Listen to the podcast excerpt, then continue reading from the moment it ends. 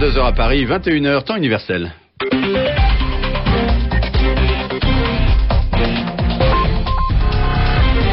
Le journal en français facile, Jacques Rosenblum, Alexandra Cagnard. Bonsoir. Euh, bonsoir Frédéric, bonsoir à tous. Bonsoir Jacques, bonsoir à tous. On commence par les titres, Alexandra. Et oui, l'attaque euh, d'hier contre une caserne britannique en Irlande du Nord a été revendiquée par un groupe dissidents séparé de l'armée républiques euh, irlandaises. L'IRA, véritable, a dit que c'était elle qui l'avait faite. La justice israélienne a décidé que l'ancien président Moshe Katsav sera jugé pour des viols et des harcèlements sexuels contre plusieurs de ses employées féminines. Enfin, c'est une grosse déception. L'équipe de France de tennis a été éliminée dès le premier tour de la Coupe Davis par la République tchèque. Le journal en français facile. En Irlande du Nord, l'IRA véritable, une branche dissidente qui s'est séparée de l'armée républicaine irlandaise, a revendiqué l'attaque hier d'une caserne britannique. Il ne faut pas confondre mélanger l'Irlande, dont la capitale est Dublin, et l'Irlande du Nord ou encore l'Ulster, dont la capitale est Belfast. L'Ulster fait partie du Royaume-Uni, ce qui explique la présence de soldats britanniques, mais elle a longtemps été en proie à la violence entre partisans et opposants aux Britanniques, entre catholiques républicains et protestants unionistes. Il y a quelques années, le Premier ministre Tony Blair euh, de l'époque avait réussi à conclure un accord de paix. Mais hier donc, Jacques, des hommes avec de nombreuses armes ont tué deux soldats britanniques dans ce quartier général d'un régiment du génie. Le génie s'occupe des transports et des travaux sur les ponts et sur les routes. Il y a également eu quatre blessés dont deux hommes qui étaient venus livrer des pizzas aux militaires. Le parti nationaliste irlandais, qui s'appelle le Sinn Féin, a condamné l'attentat. Sa branche militaire, l'IRA, c'est la principale milice catholique d'Irlande du Nord, a renoncé à la violence et a demandé rendu son arsenal en 2005 déjà. Alors, aujourd'hui, sur RFI, Catherine Roland a interrogé le spécialiste de l'Irlande, Maurice Goldring. Il pense qu'il faut être prudent avec la revendication de cette attaque. Le cessez-le-feu, en tout cas la violence au sens politique, c'est-à-dire avec un appui d'une partie de la population, que ce soit du côté protestant ou catholique, avait disparu. Pour l'attribution, il faut être évidemment extrêmement prudent parce que dans le passé, on s'est aperçu que certaines euh, actions militaires ont été attribuées aux républicains alors qu'elles étaient le fait de terroristes protestants qui voulaient eux aussi saboter le processus de paix. Donc il faut, il faut attendre. Hein. Toutes les hypothèses euh, restent ouvertes. Ce qui est important, c'est l'appui massif, hein, tout le monde l'a rappelé dans la presse, les, les, dirigeants politiques aussi, de la population au processus de paix. La population ne veut pas le retour à une guerre qui a empoisonné le pays pendant plus de 30 ans. Eh bien, il fallait que ce soit dit, et cela fut dit. La Corée du Nord a ordonné à son armée de se tenir prête au combat. Elle compte lancer un satellite dans les prochains jours, mais elle a peur que les forces américaines et sud-coréennes tentent de l'intercepter. Ce serait pour elle un motif de guerre. Effectivement, la Corée du Nord est, comme on dit, sur le pied de guerre, c'est-à-dire qu'elle a mobilisé son armée. Demain, en effet, débuteront des manœuvres militaires dans la région auxquelles participeront les armées sud-coréennes et américaines, des manœuvres que Pyongyang soupçonne d'être un prélude, une préparation à la guerre à cause de leur durée de 12 jours et également à cause de l'importance des forces qui participeront. La Corée du Nord qualifie sa mobilisation de défensive, ce qui veut dire qu'elle ne compte pas attaquer, mais qu'elle se défendra en cas d'agression.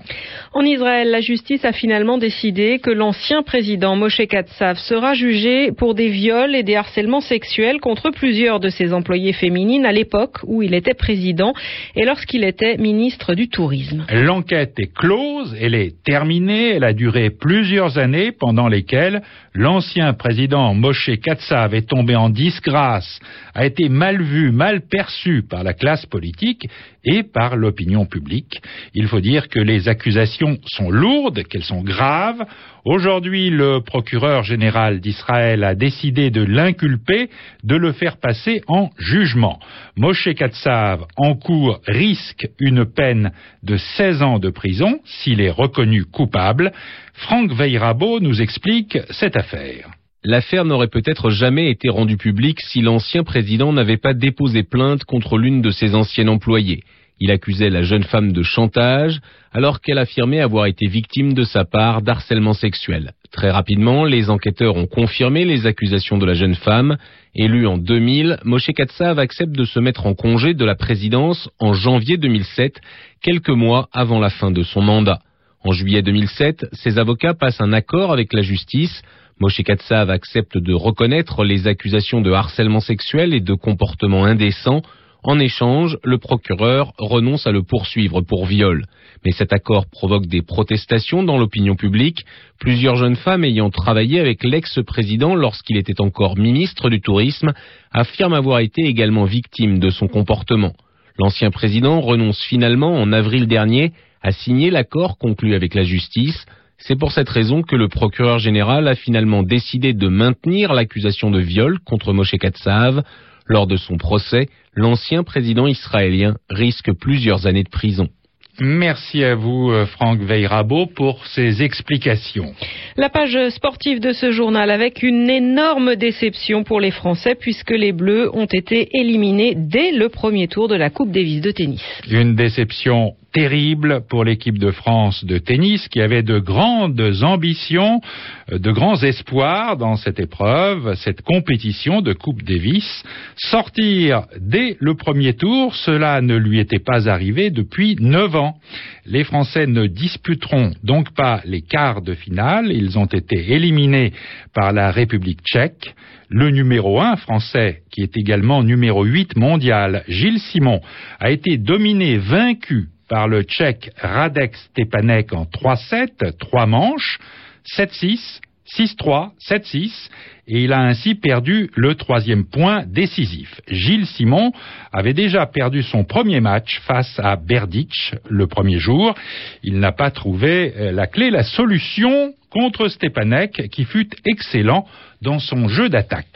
Et puis ne l'oublions pas, nous sommes le 8 mars, la journée internationale des femmes. Euh, cette journée a été célébrée, fêtée de manière diverse, de, façon, euh, de différentes façons à travers le monde. Et on termine ce journal en français facile avec l'expression de la semaine. Oui, comme tous les dimanches, Yvan Amar nous explique aujourd'hui le remède de bonne femme.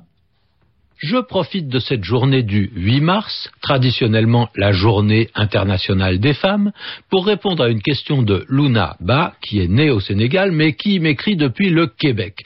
Qu'est-ce qu'on appelle un remède de bonne femme? Et comment doit-on écrire cette expression? A priori, hein, au départ, on va parler d'un remède de bonne femme en écrivant femme F E, 2 M, E, comme une femme. Hein. C'est un remède qui appartient plutôt à la médecine naturelle, médecine des plantes, plus que à la pharmacie. C'est un peu une recette. Hein. On peut avoir une tisane, une infusion, euh, des applications, des potions diverses, des compresses. La première idée, c'est qu'on fabrique tout ça à la maison. La deuxième idée, c'est qu'on ne passe pas par la médecine ordinaire. La troisième, c'est que bien souvent, ce sont des femmes qui connaissent ces vertus des plantes, ces qualités des plantes et la façon de les utiliser. Alors, bonne femme, ça évoque plutôt une vieille femme, en tout cas une femme d'un certain âge. Une bonne femme n'est pas une jeune fille. L'image de la sorcière, est-ce qu'elle est là? Est-ce qu'elle rôde par ici, par là? Peut-être, mais pas toujours. C'est plutôt l'idée de l'expérience qui se transmet de mère en fille.